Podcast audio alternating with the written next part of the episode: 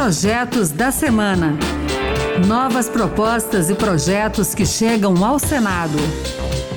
Olá, está no ar o Projetos da Semana. Eu sou Pedro Henrique Costa. A partir de agora você vai conhecer as principais propostas que foram apresentadas no Senado nesses últimos dias.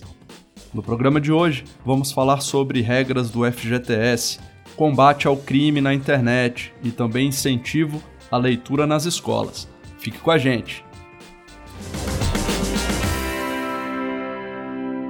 Projetos da Semana começa com propostas que alteram a legislação penal. O primeiro projeto combate o crime de sequestro de dados em dispositivos de informática. O texto altera o Código Penal para aprimorar a lei quanto à segurança de dados informáticos. Para isso, atua de duas formas: qualificando o crime de invasão de dispositivo, caso haja obtenção de dados pessoais, aplicando uma pena de 2 a 5 anos de reclusão e multa. E, por outro lado, cria o crime de sequestro de dados, em que o hacker se apropria das informações e usa isso para chantagear a vítima.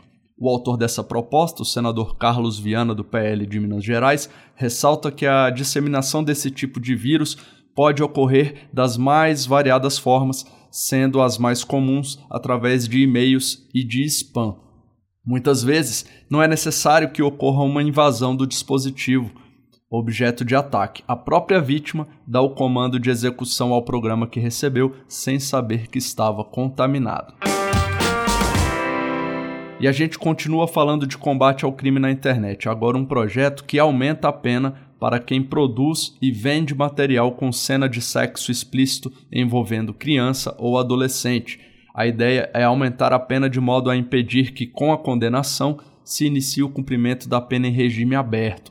O autor, senador Flávio Bolsonaro, do PL do Rio de Janeiro, defende que, no caso específico da internet, a proposta criminalize o aliciamento, o assédio, a instigação ou o constrangimento de criança em meio virtual, com intenção de prática de ato libidinoso. O texto impõe pena mais severa para quem se utiliza de perfil em redes sociais para interagir com a criança ou a submete a qualquer tipo de abuso psicológico.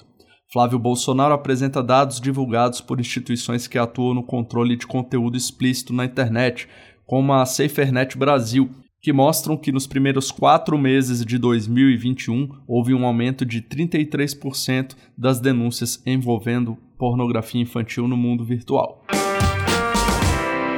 O assunto agora é trabalho.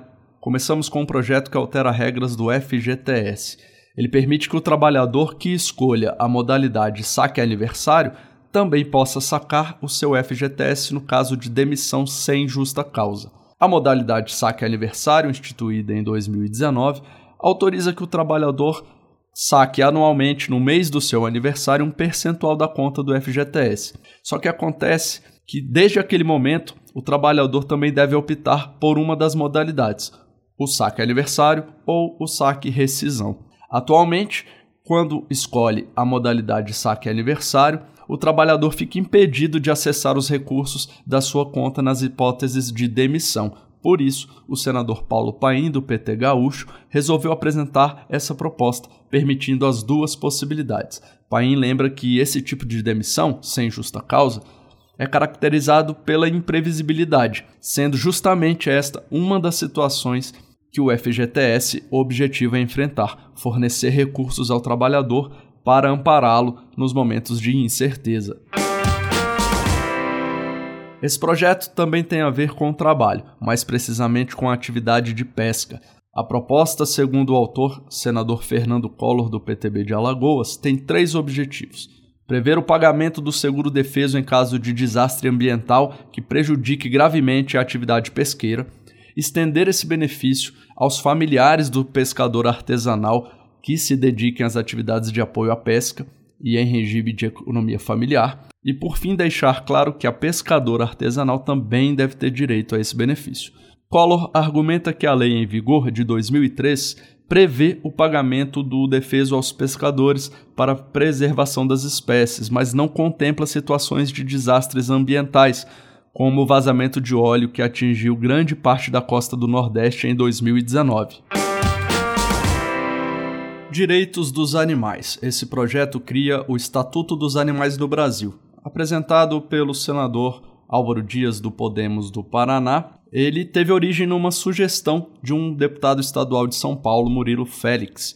Na avaliação de Álvaro Dias, a ideia de propor esse conjunto de normas relativas à interação entre humanos e animais é colocar em debate várias situações e avançar na proteção dos bichos mas sem se distanciar das regras constitucionais do país. Tanto é assim que o senador enfatiza que o texto traz inovações, mas não impede atividades de pesca, pecuária, nem experimentações científicas. O intuito é colocar em debate o direito dos animais, mas de forma realista, em harmonia com as necessidades da sociedade. Vamos falar de educação? Essa proposta é um estímulo à leitura para os jovens da educação básica.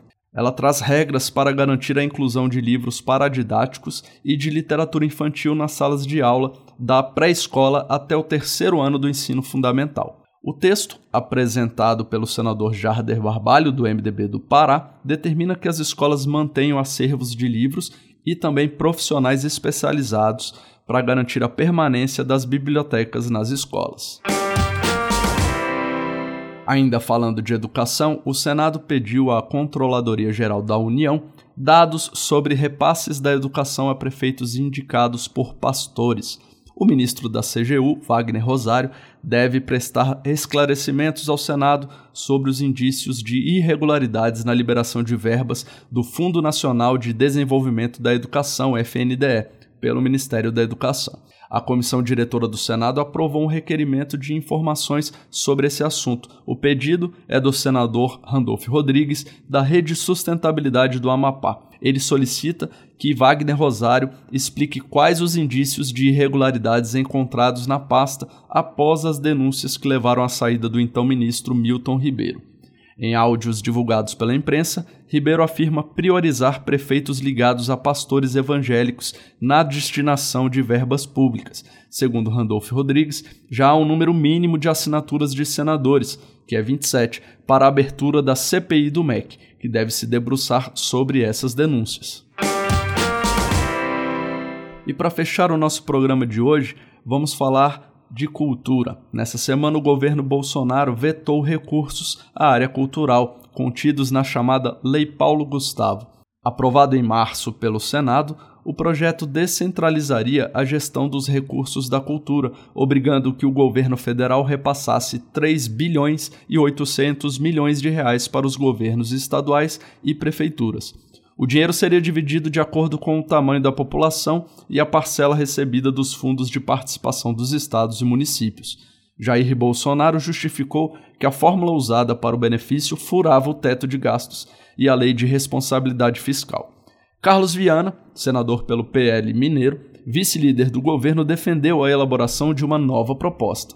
Da forma como foi colocado, com o Fundo Nacional de Cultura sendo repassado em forma de superávit, o governo teria que retirar os 3 bilhões e 800 milhões da despesa corrente. E isso dentro do orçamento, como foi votado no ano passado, não é possível. Podemos buscar um novo projeto para que a gente detalhe melhor essa ajuda, os investimentos na cultura, que nós façamos todo um replanejamento dentro do orçamento para que os, os artistas brasileiros não fiquem sem o apoio necessário.